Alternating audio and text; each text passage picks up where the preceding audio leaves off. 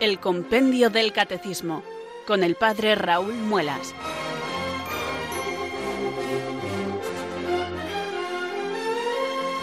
Muy buenas tardes, queridos oyentes de Radio María. Son las 4, las 3 en Canarias. Aquí comienza una nueva edición del programa El Compendio del Catecismo de la Iglesia Católica.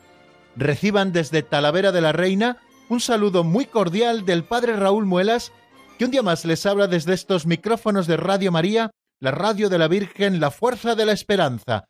Sed todos bienvenidos.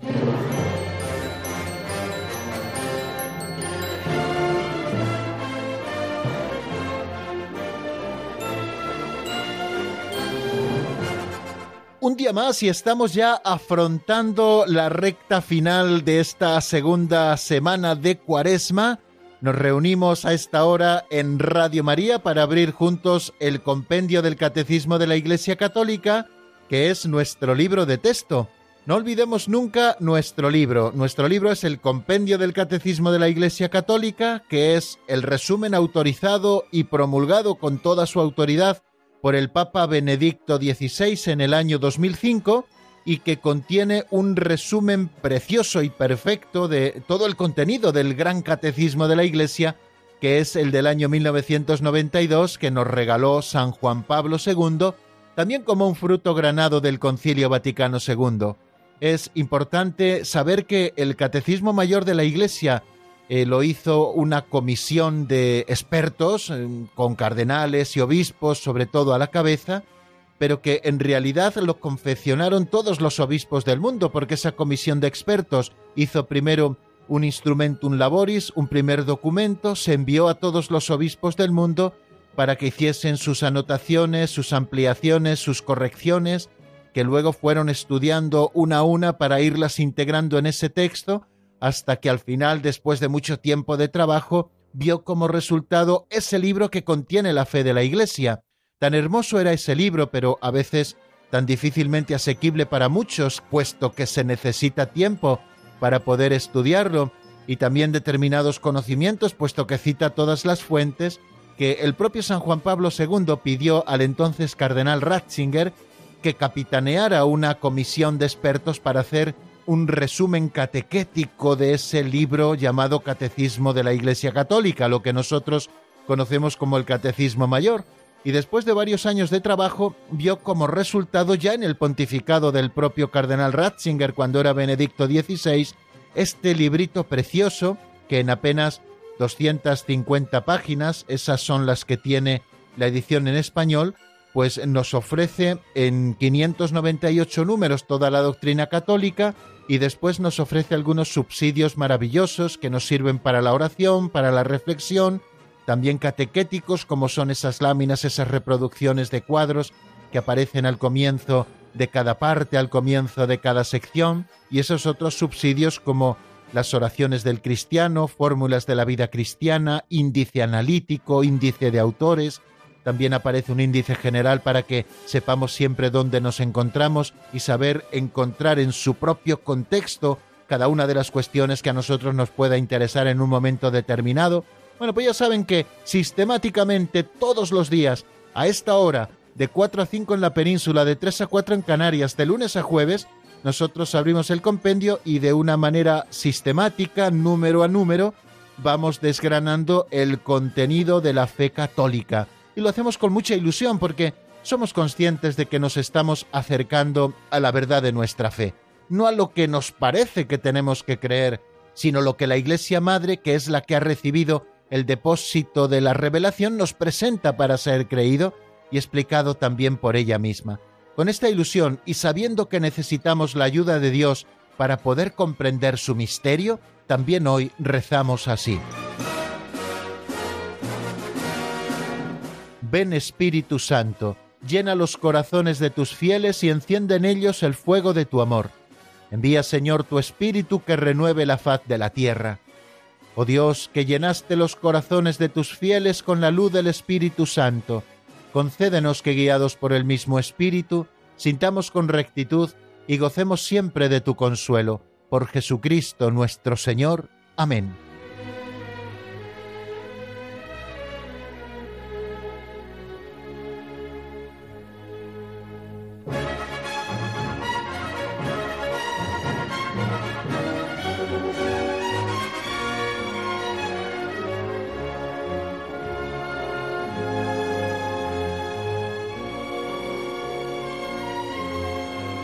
El Señor afianza nuestra esperanza, queridos oyentes, y de eso queremos hablar precisamente hoy en este segundo momento del programa que titulamos Pinceladas de Sabiduría.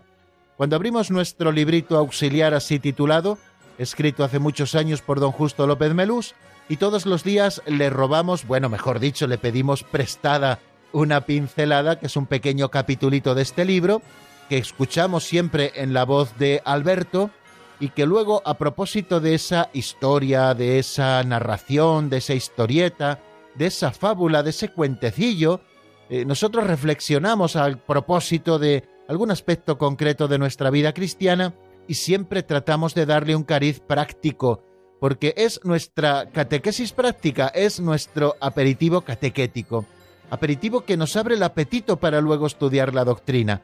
Yo siempre digo que en los grandes banquetes antes de pasar a los platos principales, se suele servir un aperitivo, que a veces nos quita el apetito, pero no es esa la función del aperitivo, sino que sea, bueno, pues algo que vaya abriendo nuestro apetito para luego poder abordar los grandes platos, ¿no? Por eso no tratamos de empacharnos con esta pincelada de sabiduría, sino que sea eso, una pinceladita, algo que abra nuestro apetito para querer conocer mucho mejor a Dios y para poder vivir en profundidad nuestra vida cristiana. Ya saben que el conocimiento nos lleva al amor y el amor nos lleva al seguimiento, y eso es precisamente lo que pretendemos, formarnos para seguir mejor a Cristo. Le seguimos porque le amamos, le amamos porque le conocemos. Nuestra inteligencia ha de conocer que Dios es la verdad, la belleza y la bondad suprema, y nuestra voluntad ha de dar la orden de seguir a este Dios maravilloso que nos llama a la eterna bienaventuranza, como estamos viendo también, queridos amigos, en estos números del compendio a los que nos estamos asomando. Vamos, si les parece, a escuchar la pincelada de hoy en la voz de Alberto que se titula Las cámaras de gas.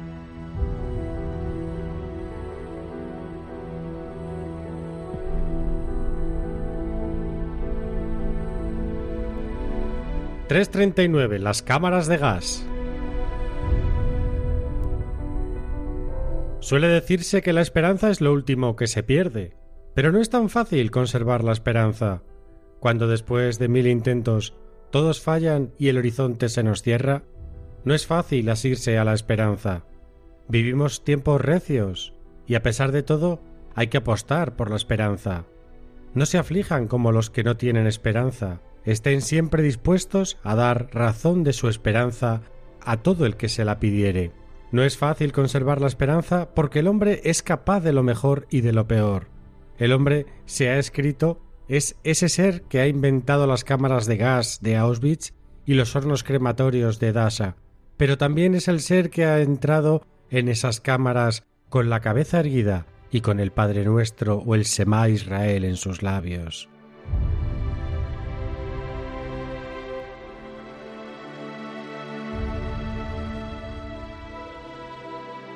El autor de las pinceladas, queridos amigos, nos invita hoy a reflexionar sobre la esperanza, pero nos anima a hacerlo de una manera bastante interesante, podríamos decir. Eh, el desarrollo del texto así más o menos nos lo indica. Comienza con ese refrán que todos conocemos y que repetimos en multitud de ocasiones, sobre todo ante una situación trágica o ante una situación difícil que una persona está viviendo. Ánimo, ten esperanza, la esperanza es lo último que se pierde, pero don Justo con cierto realismo nos recuerda que a veces no es tan fácil conservar la esperanza, sobre todo cuando no es el primer revés que nos llevamos en la vida o cuando está lloviendo constantemente sobre mojado. Dice él cuando después de mil intentos todos fallan y el horizonte se nos cierra, no es fácil asirse a la esperanza. Y eso también es, creo que, afrontar el tema con realismo, Vivimos tiempos recios, pero a pesar de todo, tenemos que seguir apostando por la esperanza. Y nos trae a la memoria dos citas del Nuevo Testamento. Una de la primera carta a los tesalonicenses en el capítulo cuarto, cuando dice San Pablo, no os aflijáis como los que no tienen esperanza. Nosotros tenemos que cultivar la virtud teologal de la esperanza, por eso no podemos afligirnos como los hombres paganos que no tienen esperanza y también nos recuerda una cita de la primera carta del apóstol San Pedro en la que nos recuerda que estemos siempre dispuestos a dar razón de nuestra esperanza a todo el que nos la pidiere. Y es que, queridos amigos, cuando estamos hablando de esperanza, no estamos hablando de algo que se dé al nivel afectivo, sino que estamos hablando de una virtud teologal. En primer lugar, es virtud teologal porque nos relaciona directamente con Dios, es decir, porque el objeto de esa esperanza, de esa virtud, es Dios mismo y descansar en Él y saber que toda la plenitud que se nos niega en este mundo, incluso todos esos momentos de felicidad que a veces los hombres cercenamos a otros hombres, Dios los dará pleno cumplimiento. En Dios podremos descansar definitivamente. Recuerdo la frase famosa de San Agustín, nos hiciste Señor para ti y nuestro corazón estará inquieto hasta que descanse en ti. Esta es la virtud de la esperanza, queridos amigos, aquella que pone todo su peso en el Señor sabiendo que nunca será defraudado.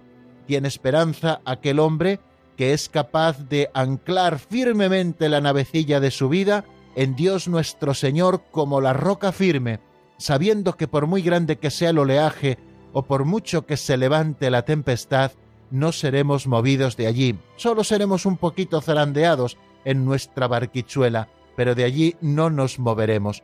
¿Y por qué, queridos amigos? Pues precisamente porque la virtud de la esperanza es un regalo de Dios que nos relaciona directamente con Dios. Hemos dicho que nos relaciona con Dios, pero también es un regalo que Dios nos da. Es cierto que la virtud de la esperanza, como las demás virtudes, las ejercemos al modo humano y por lo tanto a veces de una manera muy limitada, pero el Espíritu Santo va viniendo también en ayuda de nuestra necesidad para irnos fortaleciendo en la esperanza.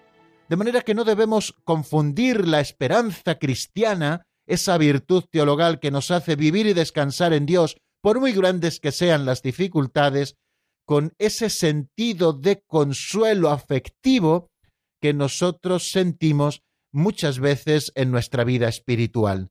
La esperanza es una virtud efectiva y no siempre es afectiva. Hay veces que es verdad que el Señor nos eh, concede la consolación de poder sentir también internamente la esperanza en nuestras vidas, pero la esperanza está muy vinculada a la fe, porque a veces se desarrolla en el ámbito de la fe, y la esperanza, como no, también nos lleva a la caridad.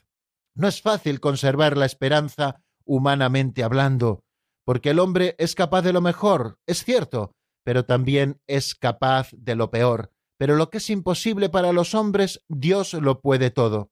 Nos ponía don Justo dos ejemplos estremecedores para terminar esa pincelada que hemos escuchado. El hombre es el que ha sido capaz de inventar las cámaras de gas de Auschwitz y también los hornos crematorios de Dachau, pero sin embargo también es el hombre el único capaz de haber entrado en esos hornos con la cabeza bien erguida, perdiendo el miedo, rezando un Padre Nuestro en los labios si aquel que entraba era cristiano, o rezando el Semá Israel si el que entraba era judío. Ahí vemos la miseria del hombre hasta lo más grande y lo más profundo contra sus propios semejantes, convirtiéndose el hombre en un auténtico lobo del hombre, en un devorador de inocentes, y por otra parte también vemos la grandeza del hombre que pone su confianza en el Señor, que incluso cuando camina hacia la muerte lo hace con una sonrisa en los labios, perdonando a sus enemigos y siendo capaz de recitar la oración que Cristo nos enseñó, o esa oración que en el Antiguo Testamento, en el libro del Deuteronomio, Dios Padre enseñó a los israelitas, escucha Israel, el Señor nuestro Dios es solamente uno, Amarás al Señor tu Dios con todo tu corazón, con toda tu alma, con todo tu ser. Queridos hermanos, claro que no es fácil conservar la esperanza si nos apoyamos únicamente en nuestras fuerzas humanas, pero si confiamos en el Señor que todo lo puede, podremos conservar e incrementar nuestra esperanza por muy grande que sean las tempestades de la vida.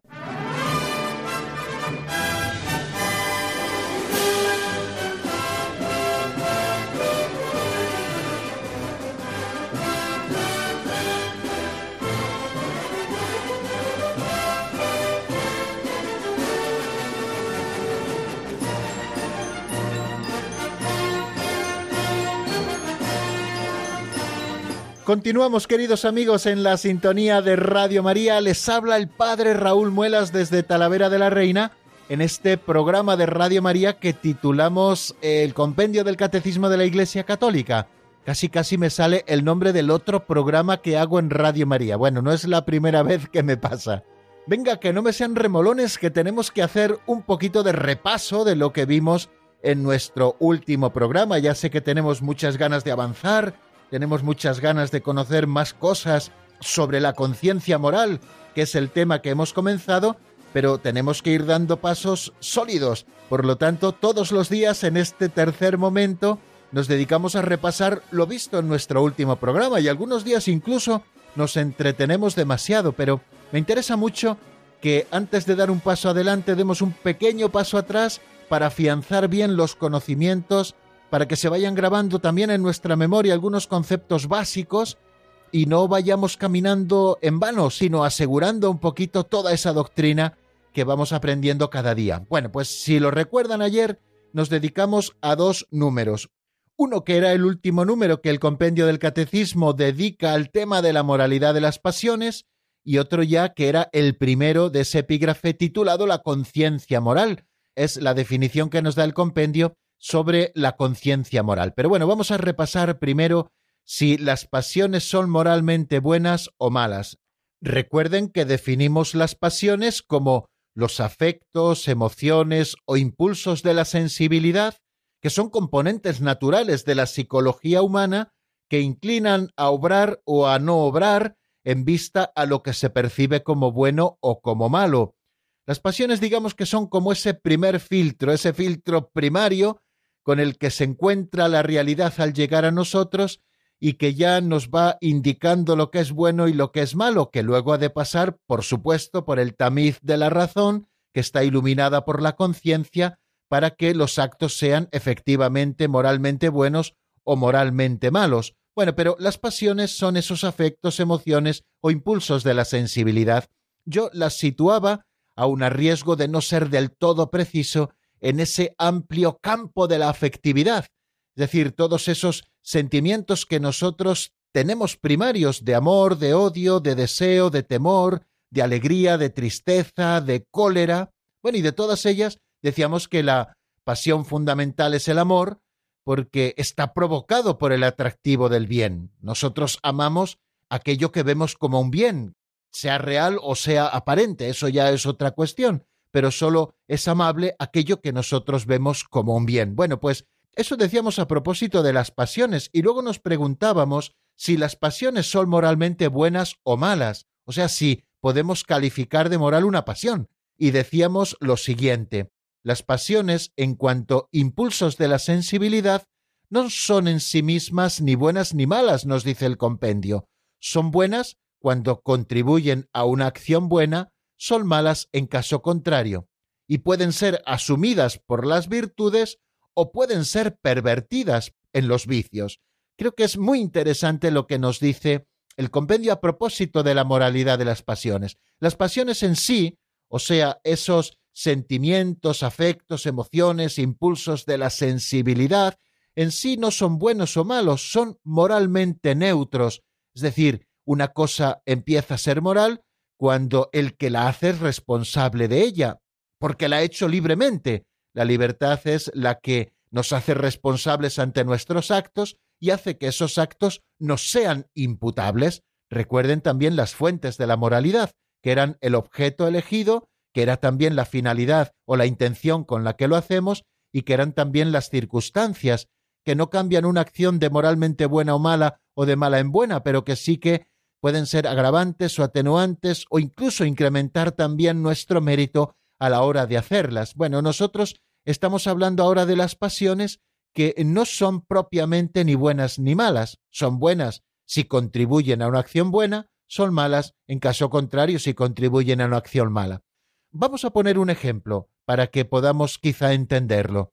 Ante una persona que no sabemos por qué nos resulta antipática, podemos tener como un sentimiento o un impulso de rechazo hacia esa persona. Eso no es ni bueno ni malo, simplemente es que somos así, a veces somos así.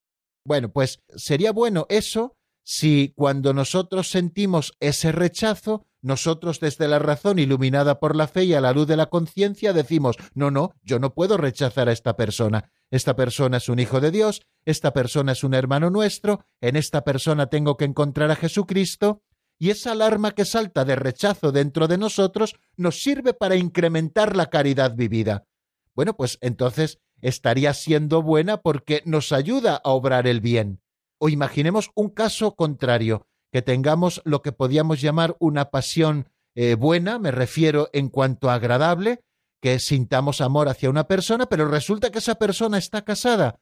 Bueno, pues yo si lo paso por el tamiz de mi razón, digo, no, no, esa persona está casada, yo no puedo establecer determinados vínculos con esa persona, pues porque esa persona debe fidelidad a su esposo o a su esposa. Por lo tanto, yo tengo que retirarme. Yo desde mi razón doy también la orden al afecto de que hay que levantar un muro, de que hay barreras que no se pueden cruzar. De manera que si actúo así, esa pasión que he sentido y que es moralmente neutra, será buena en el sentido de que me ha ayudado a mí a obrar rectamente, pero si al contrario yo no obro rectamente, sino que empiezo a acercarme a esa persona e incluso le declaro mi amor o la aparto de su marido o de su mujer, estoy actuando terriblemente mal. Y esa pasión que yo he sentido es mala porque me está llevando al mal. O sea que las pasiones moralmente son neutras, no son ni buenas ni malas. Como nos dice el compendio del catecismo, son buenas cuando contribuyen a una acción buena, son malas en caso contrario y esas pasiones buenas pueden ser asumidas en las virtudes o pueden ser pervertidas en los vicios. En sí mismo, por tanto, las pasiones, que esto nos quede muy claro, no son ni buenas ni malas, solo reciben calificación moral en la medida en que dependen de la razón y de la voluntad. Es decir, que no es lo mismo sentir que consentir, que nosotros podemos sentir muchas cosas, pero que si no consentimos en ellas, y el consentimiento viene cuando interviene la razón y la voluntad, pues evidentemente no estaremos obrando moralmente mal. Las pasiones se llaman voluntarias, nos dice Santo Tomás, o bien porque están ordenadas por la voluntad, o bien porque la voluntad no se opone a ellas. Y también nos dice Santo Tomás, interesante a la hora de conocer bien lo que son las pasiones, es que pertenece a la perfección del bien moral o humano el que las pasiones estén reguladas por la razón, es decir, lo más noble nuestro, nuestra razón, nuestra voluntad, que sean las que orienten las pasiones y las que orienten también la dimensión instintiva o corporal de nuestra vida. Los sentimientos más profundos, queridos amigos, y esto tenemos que tenerlo claro, no deciden ni la moralidad ni la santidad de las personas. Son el depósito inagotable de las imágenes y de las afecciones en que se expresa la vida moral. Pero las pasiones son moralmente buenas cuando contribuyen a una acción buena y malas en el caso contrario, con esos ejemplos que hemos puesto. Bueno, en la vida cristiana, el Espíritu Santo realiza su obra movilizando todo el ser, incluidos sus dolores, temores y tristezas, como aparece en la agonía y en la pasión del Señor. Cuando se vive en Cristo, los sentimientos humanos pueden alcanzar su consumación en la caridad y en la bienaventuranza divina. El Señor ha santificado con su encarnación todas las realidades humanas, porque se ha hecho en todo semejante a nosotros, menos en el pecado, o sea que el pecado Cristo no lo tuvo, pero todo lo demás sí lo tuvo.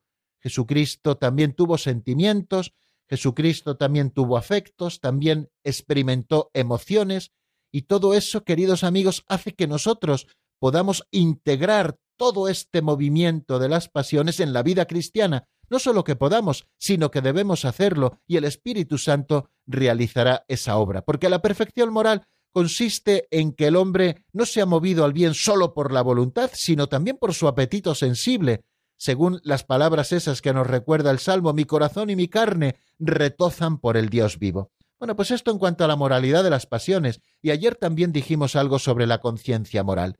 Dijimos con el número 372, con el que abríamos un nuevo epígrafe titulado así La conciencia moral, que la conciencia moral, presente en lo más íntimo de la persona, es un juicio de la razón que en el momento oportuno impulsa al hombre a hacer el bien y a evitar el mal. Gracias a ella, la conciencia, la persona humana percibe la cualidad moral de un acto a realizar o ya realizado, permitiéndole asumir la responsabilidad del mismo. Cuando escucha la conciencia moral, continúa diciendo este número 372 y así termina, el hombre prudente puede sentir la voz de Dios que le habla. Bueno, qué cosas tan interesantes nos dice este número 372 para empezar a conocer qué es eso de la conciencia moral. En primer lugar, nos dice que la conciencia moral está presente en lo íntimo de la persona. Y eso nos invita a pensar también en esas palabras de Gaudium et Spes en el número 16, cuando se nos dice que la conciencia es el núcleo más secreto y el sagrario del hombre, en el que está solo con Dios, cuya voz resuena en lo más íntimo de ella. Bueno, la conciencia moral está, por lo tanto, presente en lo íntimo de la persona. Decimos que en lo más profundo de su conciencia el hombre descubre una ley que él no se da a sí mismo, sino a la que debe obedecer y cuya voz resuena cuando es necesario en los oídos del corazón.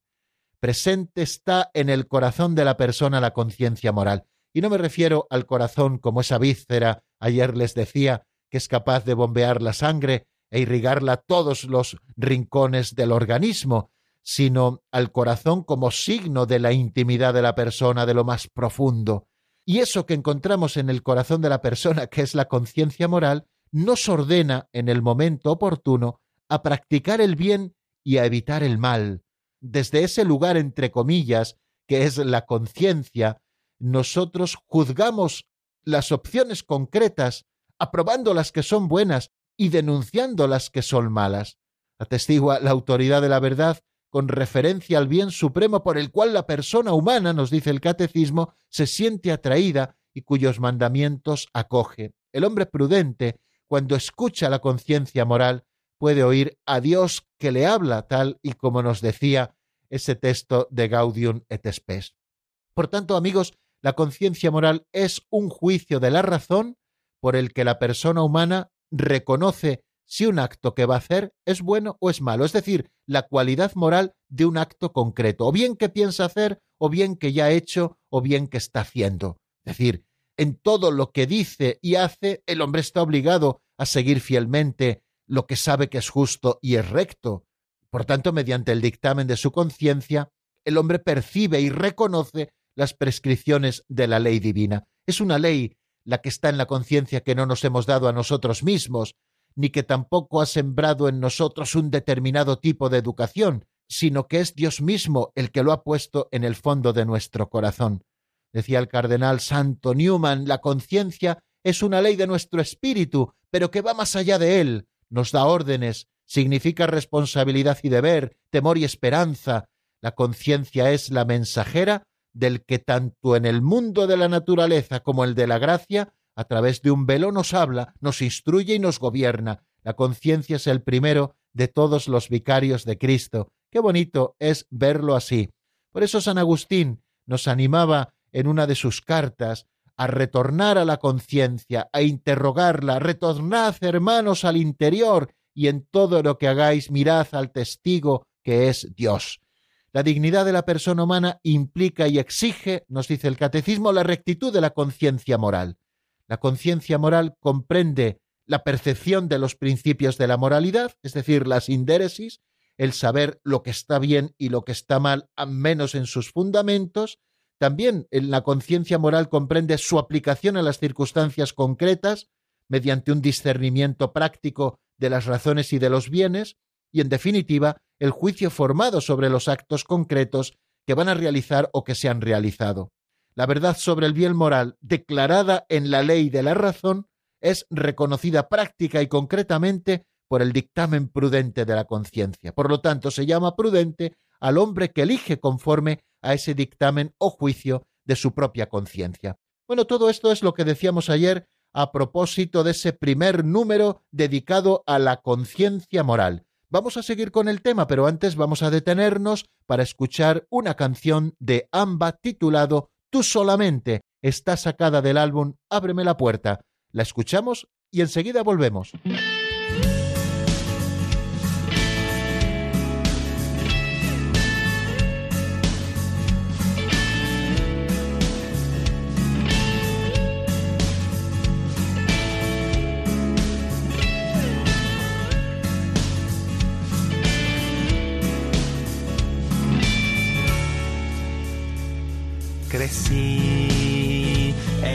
Chico donde solía jugar. Mi alma volaba en busca de libertad y sentía las manos cansadas de apretar el dolor.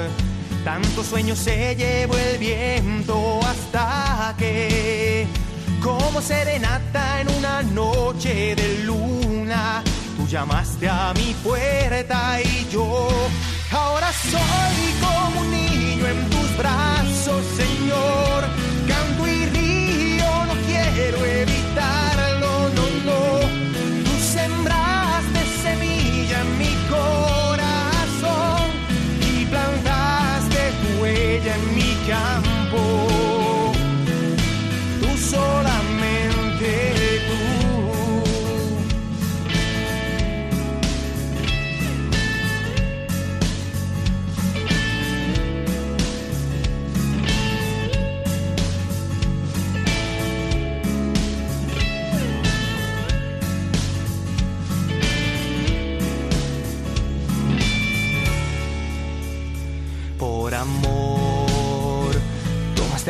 peso que yo debía llevar, siendo manantial donde esta sed pude saciar. Y es que hoy tu voz me habla el corazón aunque no escuche palabras. Y me ha rescatado del fondo de la nada. Lloraba mis ojos como lluvia de mayo hasta que llegaste y yo ahora soy como un niño en tus brazos, Señor.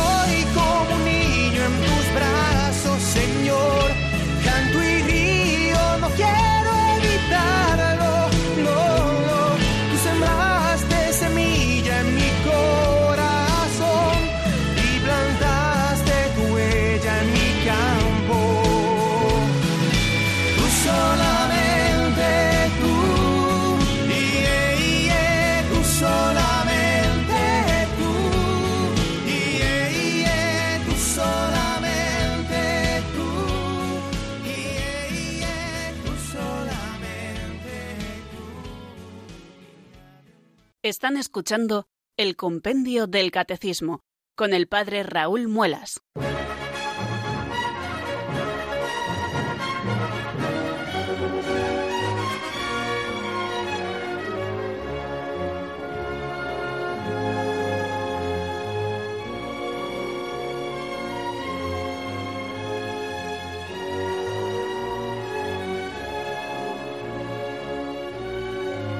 Continuamos, queridos amigos, con la edición del Compendio del Catecismo de este día y lo hacemos avanzando en la doctrina, porque ya son las 4 y 34 minutos. Quiere decir que empezamos a descender la montaña y tenemos que darnos un poquito de prisa, porque me gustaría asomarme a dos números que completan este último que hemos estado estudiando a propósito de la conciencia moral. ¿Qué supone la dignidad de la persona en relación con la conciencia moral? Es lo que se pregunta el número 373, que es el siguiente que nosotros nos encontramos en nuestro estudio. ¿Qué supone la dignidad de la persona en relación con la conciencia moral? La dignidad de la persona humana implica y exige la rectitud de la conciencia moral. Partimos de este principio. La dignidad de la persona humana, el haber sido creados a imagen y semejanza de Dios, el tener un alma racional y voluntario, el ser libres, toda esta dignidad con la que Dios nos ha creado, implica y exige que tengamos rectitud de la conciencia moral. Bueno, vamos a ver qué es lo que nos dice el compendio y después tratamos de explicar algunas cositas.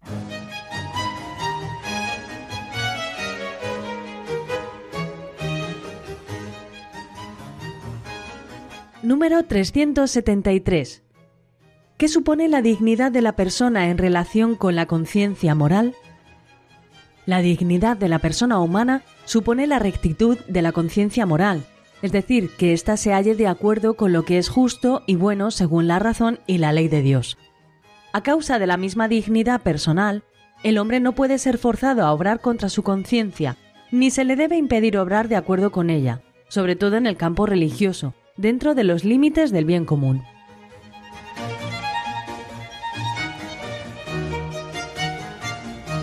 Bueno, pues a propósito de la dignidad de la persona y la de la conciencia moral, nos dice el compendio en ese número 373 que acabamos de escuchar, que la dignidad de la persona humana supone la rectitud de la conciencia moral, es decir, que ésta, la conciencia, se halle de acuerdo con lo que es justo y bueno según la razón y la ley de Dios.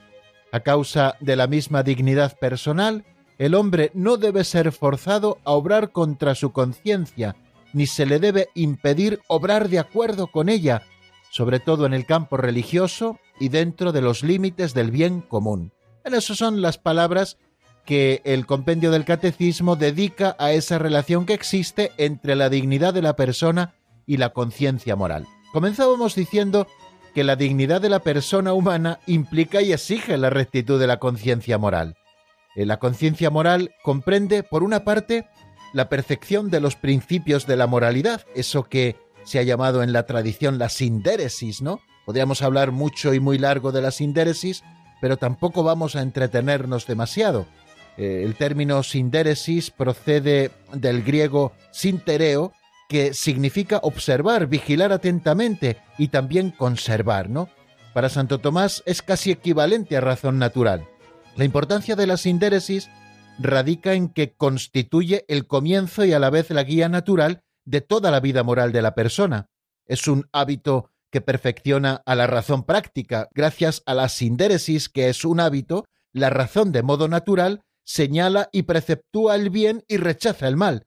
Por eso el hombre no es indiferente ante el bien y el mal, sino que experimenta de modo natural que debe amar el bien y evitar siempre el mal. Bueno, pues la conciencia moral comprende, en primer lugar, la percepción de esos principios de la moralidad, la sindéresis, pero también la conciencia moral comprende su aplicación a las circunstancias concretas mediante un discernimiento práctico de las razones y de los bienes, y en definitiva, como ya hemos dicho en algún otro momento, el juicio formado sobre los actos concretos que se van a realizar o que se han realizado ya. La verdad sobre el bien moral declarada en la ley de la razón, es reconocida práctica y concretamente por el dictamen prudente de la justicia. Se llama prudente, por tanto, al hombre que elige conforme a este dictamen o juicio. Bueno, pues vemos precisamente qué lugar ocupa la conciencia en la persona, ¿no? La conciencia comprende en primer lugar esos principios de la moralidad, pero también su aplicación y el juicio práctico para saber escoger el bien y rechazar el mal, ¿no? Bueno, pues la conciencia hace posible, por tanto, asumir la responsabilidad de los actos realizados. Si el hombre comete el mal, el justo juicio de la conciencia puede ser en él el testigo de la verdad universal del bien, al mismo tiempo que de la malicia de su elección concreta. El veredicto del dictamen de conciencia constituye, por tanto, una garantía de esperanza y de misericordia. Y es que la conciencia, al hacer patente la falta cometida, por ejemplo, recuerda el perdón que se ha de pedir, el bien que se ha de practicar todavía y la virtud que se ha de cultivar sin cesar con la gracia de Dios. San Juan en su primera carta en el capítulo 3 nos dice lo siguiente, tranquilizaremos nuestra conciencia ante Él en caso de que nos condene nuestra conciencia, pues Dios es mayor que nuestra conciencia y conoce todo. Por tanto, con esto a la vista podemos decir, con el compendio del catecismo en ese número 373, que el hombre tiene el derecho de actuar en conciencia y en libertad, a fin de tomar personalmente las decisiones morales. Dice la Dignitatis Humanae que no debe ser obligado nadie a actuar contra su conciencia, ni se le debe impedir que actúe según su conciencia, sobre todo en materia religiosa. Bueno, pues eh, esto creo que nos sitúa un poquito frente a este tema. La dignidad de la persona humana supone la rectitud de conciencia moral. Eso sí, rectitud de conciencia moral. La conciencia moral rectamente formada. Ahora hablaremos de ello. Para que la conciencia se halle de acuerdo con lo que verdaderamente es justo y con lo que verdaderamente es bueno según la razón y la ley de Dios. Y precisamente por esa misma dignidad personal, el hombre no debe ser forzado jamás a obrar contra su conciencia, ni se le debe impedir obrar de acuerdo con ella, sobre todo en el campo religioso y siempre dentro de los límites del bien común. Bueno, pues creo que no vamos a decir de momento nada más a propósito de esto, sino que vamos a dar un pasito más hacia el número 374 que va complementando lo que nosotros queremos conocer sobre la conciencia moral. Este número se pregunta cómo se forma la conciencia moral para que sea recta y veraz. Vamos a ver qué es lo que nos dice el compendio a este propósito.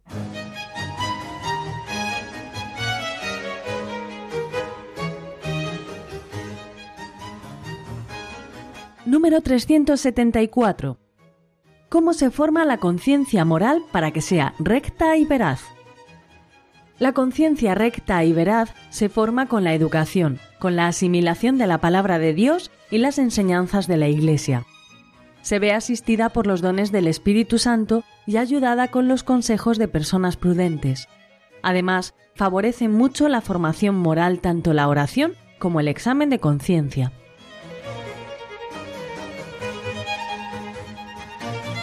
Para que la conciencia sea recta y veraz tiene que estar bien formada, y en este número 374 se nos ofrece un listado de medios para formar recta y verazmente la conciencia. Hemos escuchado lo que nos dice el compendio. La conciencia recta y veraz se forma primero con la educación, segundo, con la asimilación de la palabra de Dios, tercero, con las enseñanzas de la Iglesia, y también con los dones del Espíritu Santo, y con los consejos de personas prudentes, y además favorecen mucho la formación moral, tanto la oración como el examen de conciencia. Como ven, eh, seis o siete cosas de la que nos habla este número 374. Para que la conciencia esté bien formada y por lo tanto esté conforme con el bien y la verdad y con la ley de Dios, tiene que ser recta y veraz y por lo tanto tiene que estar bien formada.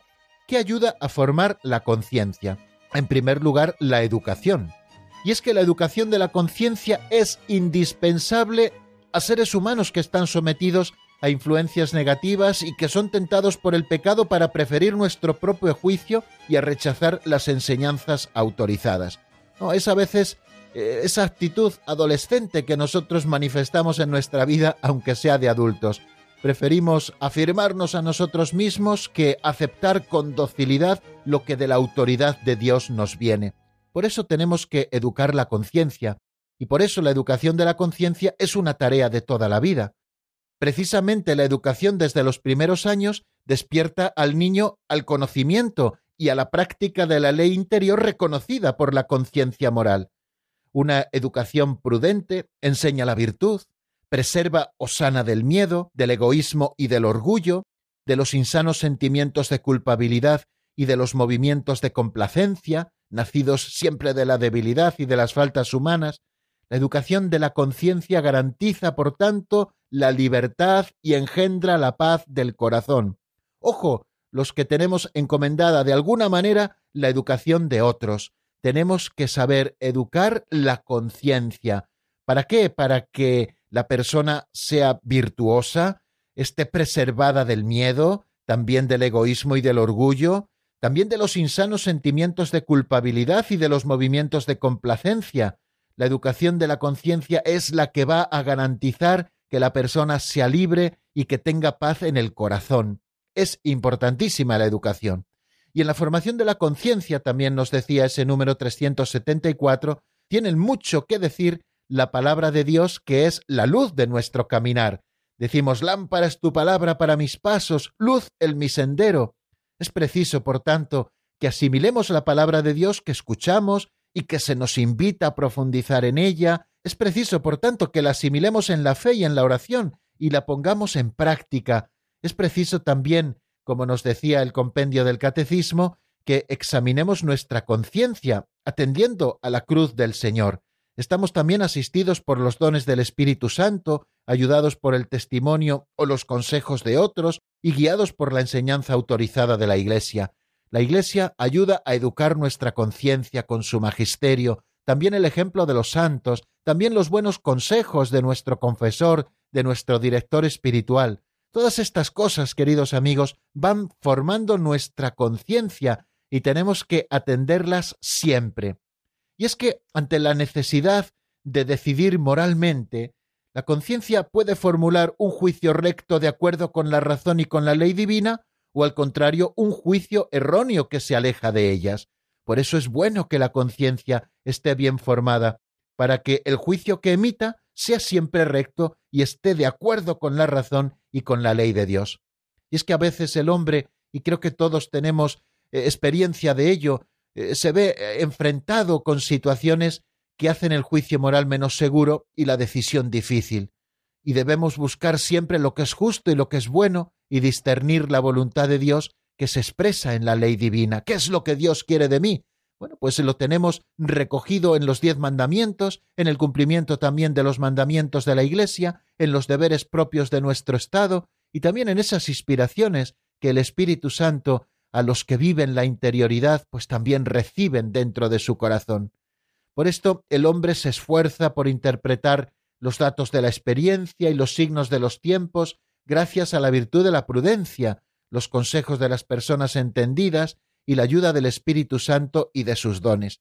Fijaros cómo tenemos que entrar dentro de esa dinámica del esfuerzo de juzgar siempre rectamente desde nuestra conciencia. Por eso es importante que volvamos a la interioridad. No salgas fuera de ti, dice San Agustín, no te desparrames hacia lo de fuera, entra dentro de ti, porque en el hombre interior habita la verdad, en el sagrario íntimo de tu conciencia es donde te puedes encontrar con Dios que te dice lo que es bueno y lo que es malo.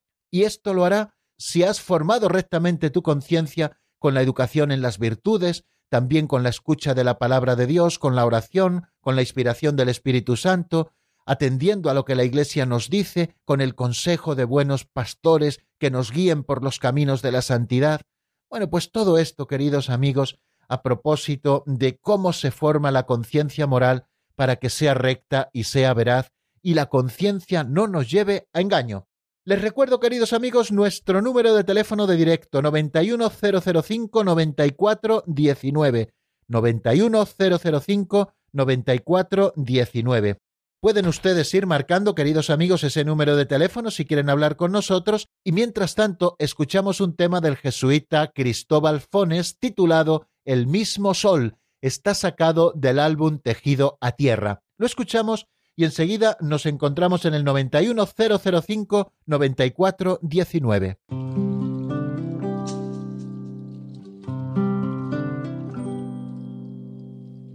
El mismo sol hace las hojas verdes y pinta las rosas de rojo alisa la corteza del álamo y arruga la del roble. Vuelve río la cumbre fría y seca la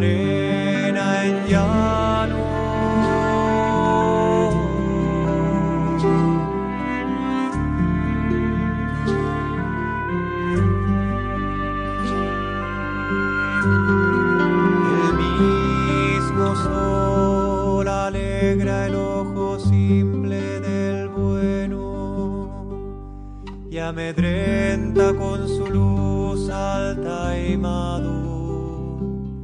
Ordena que cante la vida en el alba de todo el que Están escuchando el Compendio del Catecismo con el Padre Raúl Muelas.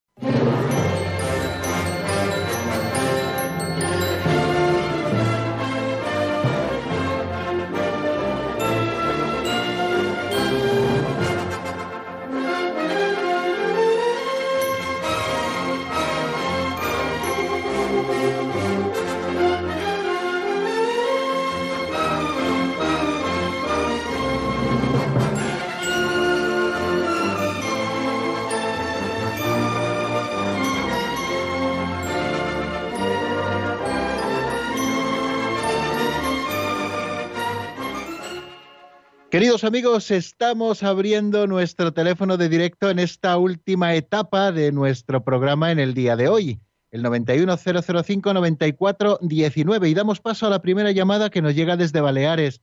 Buenas tardes, Juan José, bienvenido. Hola, ¿qué tal? Un placer, eh, un gusto saludarle y escuchar su programa. Muchísimas pues, gracias, lo mismo digo, muchas gracias. No sé si mi preguntita sonará un poco infantil, es que escuchando hablar de la conciencia me viene a la cabeza las imágenes de la tele de cuando una persona va a hacer algo le aparece un angelito de un lado y un demonio del otro lado. No sé si hay una voz negativa que funciona como algo contrario a la conciencia de parte del demonio, porque me imagino que la conciencia va de parte de Dios. Esa es mi pregunta. Muchas gracias por la respuesta. Tal vez un placer. Eh, muchísimas gracias, Juan José. Qué duda cabe que es una imagen muy gráfica y creo que nos puede ayudar a, a entender lo que es la conciencia. Claro que sí, ese angelito bueno que a un lado de nuestra cabeza, a un oído nos va diciendo lo que está bien. Y claro que existe también la tentación por parte del demonio, que nos presenta siempre el mal como un bien aparente para que nosotros lo escojamos. Y creo que esa imagen ¿no? que tantas veces hemos, hemos visto, eh, pues a veces en las películas o en los dibujos o animados, etcétera, pues creo que nos puede ayudar un poquito, ¿no? la conciencia que nos presenta el bien y que nos invita a seguirlo y en la conciencia, por supuesto, que escuchamos la voz de Dios cuando está rectamente formada, y por otra parte también la tentación que nos invita a escoger el mal bajo el aspecto de bien que tiene. Así que bueno, creo que es una es una es un complemento estupendo el que nos ofrece Juan José eh, ahora que estamos hablando de la conciencia con esta visión ¿no? que muchas veces hemos tenido eh, bueno pues en los distintos medios sobre la voz buena que nos habla y que nos invita a hacer el bien y la voz de la tentación del demonio que nos invita a hacer el mal. Bueno, vamos a eh, escuchar ahora a Julieta que nos llama desde Zaragoza. Buenas tardes, bienvenida amiga. Buenas tardes, tardes Raúl Muena. Lo felicito por su programa que es muy bueno, nos enseña mucho. Y, bueno, eh, le quería preguntar, eh, Jesucristo cuando estuvo aquí en el mundo con nosotros, ¿Sí? como hombre, ¿tuvo relaciones sexuales? Bueno, pues eh, le digo, por lo que nos consta por los evangelios, absolutamente no. ¿eh? Jesucristo vivió siempre como, como una persona célibe. ¿eh? Jesucristo vivió como una persona célibe. ha habido, pues, siempre gente contraria ¿no? a nuestro Señor y, que ha pretendido otras cosas, presentándonos pues eh, elementos que evidentemente ni están en el Evangelio ni están en la tradición, eh, presentándonos como que Jesucristo sí tuvo, pero, pero Jesucristo no tuvo relaciones sexuales porque vivió siempre como célibe, ¿no? De hecho, él nos dijo, hay eunucos que se hacen, que los hacen los hombres, eh, hay eunucos que nacen así y otros que se hacen así por el reino de los cielos, ¿no? Y, él se mostraba como, como aquel que permanece célibe, el que pueda con esto, que tire adelante, ¿no? Es una, es una vocación a la que él nos llama. De hecho, la vocación al celibato es una llamada a una identificación mayor con Cristo, viviendo desde la continencia perfecta, ¿no? La virginidad consagrada, que brota de Cristo. Y esto precisamente es eh, lo que nos habla de que Jesucristo en su vida no tuvo relaciones sexuales. Bueno, pues yo creo que terminamos por hoy, queridos oyentes, nuestro programa porque nuestro tiempo toca su fin, pero si Dios quiere, mañana eh, volveremos a estar en el mismo lugar y a la misma hora aquí en Radio María cuando sean las eh, cuatro en punto de la tarde en la península, las tres en Canarias. Desearles que pasen una buena tarde y nuestro saludo más cordial a todos aquellos que están luchando contra el coronavirus desde los hospitales o en la asistencia domiciliaria, aquellos que, que puedan estar enfermos y también encomendar de una manera especial a los enfermos o aquellos que han sido víctimas del contagio y han fallecido, bueno, pues nuestra oración por todos ellos. La bendición de Dios Todopoderoso, Padre, Hijo y Espíritu Santo, descienda sobre vosotros y permanezca para siempre. Amén. Hasta mañana, si Dios quiere, amigos.